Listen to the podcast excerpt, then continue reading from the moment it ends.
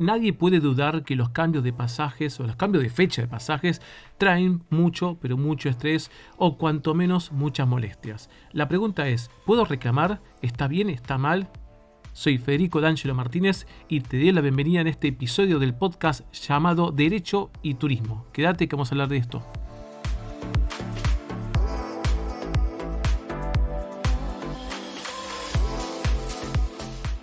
Bienvenidos a un nuevo episodio de este podcast llamado Derecho y Turismo.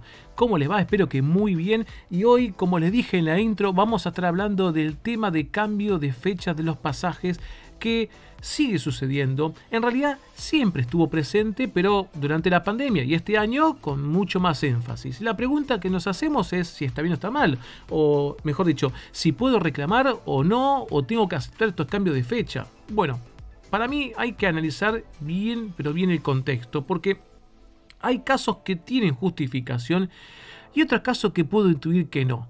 A ver, vamos a pensar. Eh, hoy por hoy, en el presente que tenemos en Argentina, tenemos un contexto muy difícil desde, lo legal.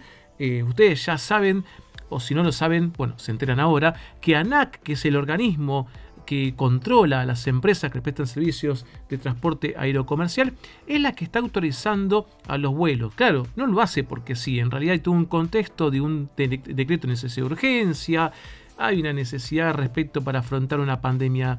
Eh, no sé cómo llamarlo, una pandemia recargada, una extensión de la pandemia, no importa el nombre, lo cierto es que estamos sintiendo todavía los embates del coronavirus, fundamentalmente ahora de la variante Delta y Delta Plus. Yo en otro episodio estuve conversando de lo que para mí me parece una mala reacción del Estado en cerrar estas fronteras cuando pudo haber tomado otras medidas, como por ejemplo obligar a la gente a que haga el confinamiento en lugares determinados, que no sea su casa con la posibilidad de fugarse, sino que sea en un lugar determinado como hicieron en otros países. Pero bueno, todavía seguimos afrontando los, temas de los varados que a la distancia no tengo más que palabras de desearles fuerzas y, mis mejores deseos para ellos. Pero bueno, volviendo al tema que les proponía al comienzo de este episodio, la pregunta es, ¿está bien o está mal? Y acá hay que analizar, como decía antes, el contexto, porque si el cambio viene porque ANAC no autoriza el vuelo, hay un justificativo de la aerolínea.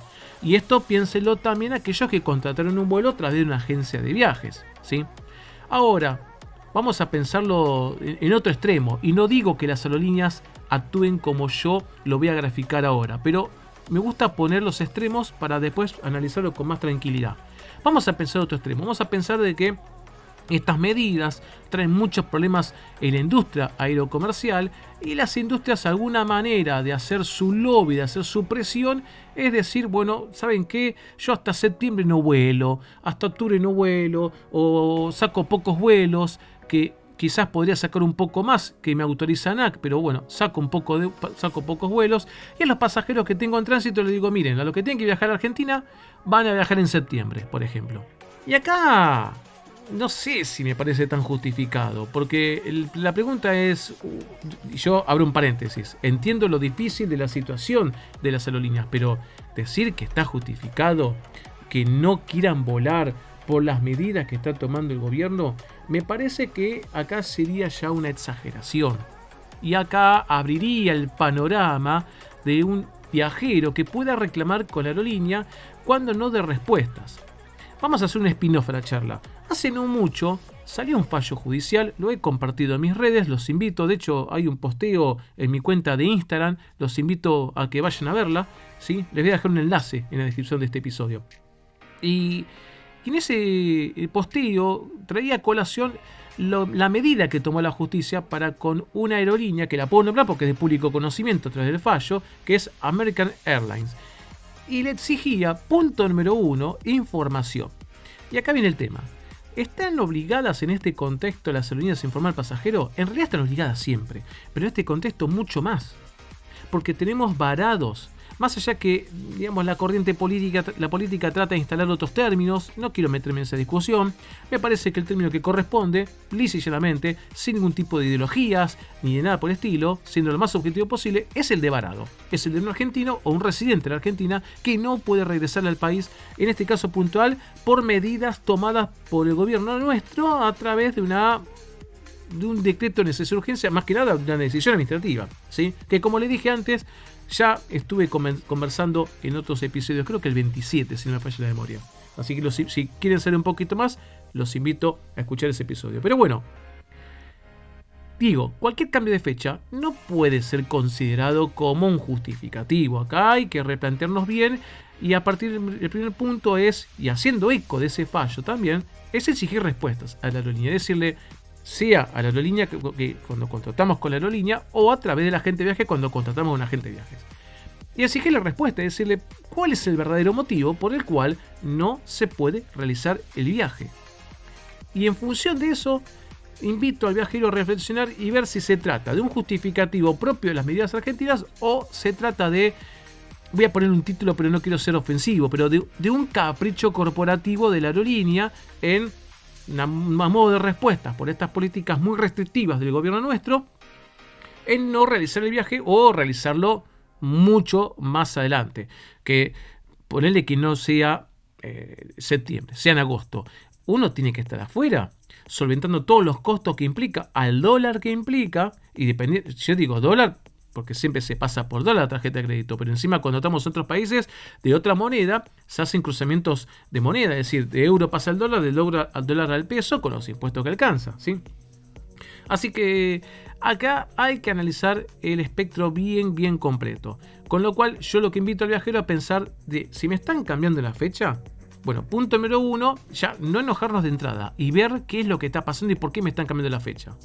Porque como les dije al comienzo, miren que ANAC está utilizando vuelos de acuerdo a la medida que estableció el último, la última decisión administrativa que amplió un poquito más. ¿sí? Lo interesante de ampliar esto, y acá yo siempre trato de poner digamos, los, extremos en juego, ¿no?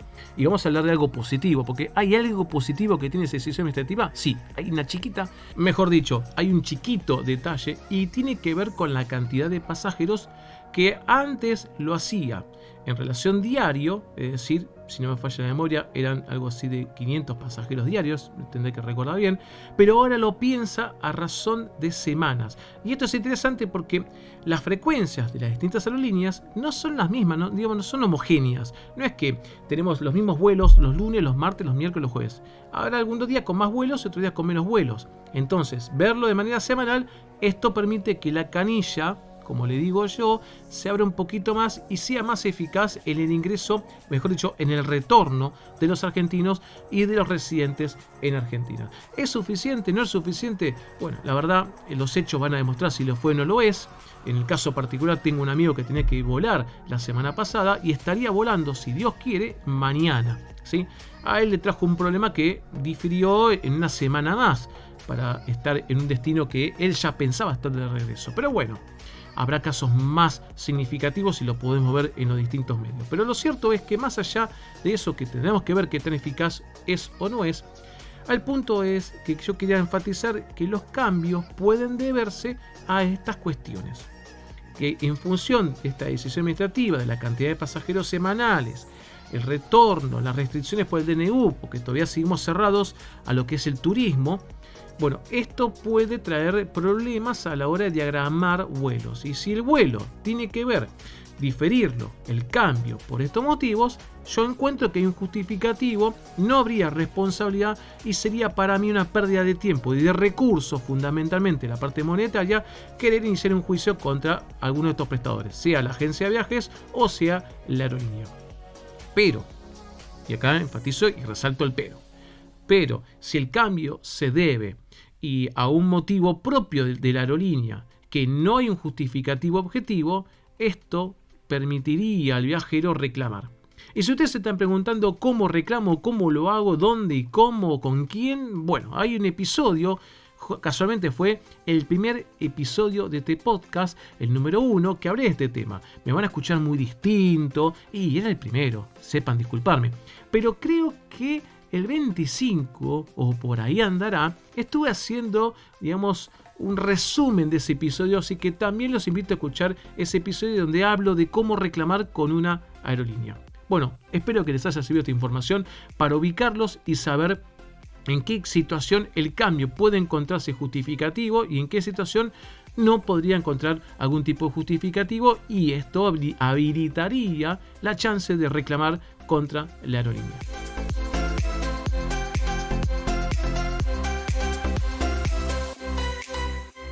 Hemos llegado al final de este episodio. Muchas gracias por quedarte y acompañarme. Te espero la próxima semana con más novedades en este podcast llamado Derecho y Turismo. Cuídense.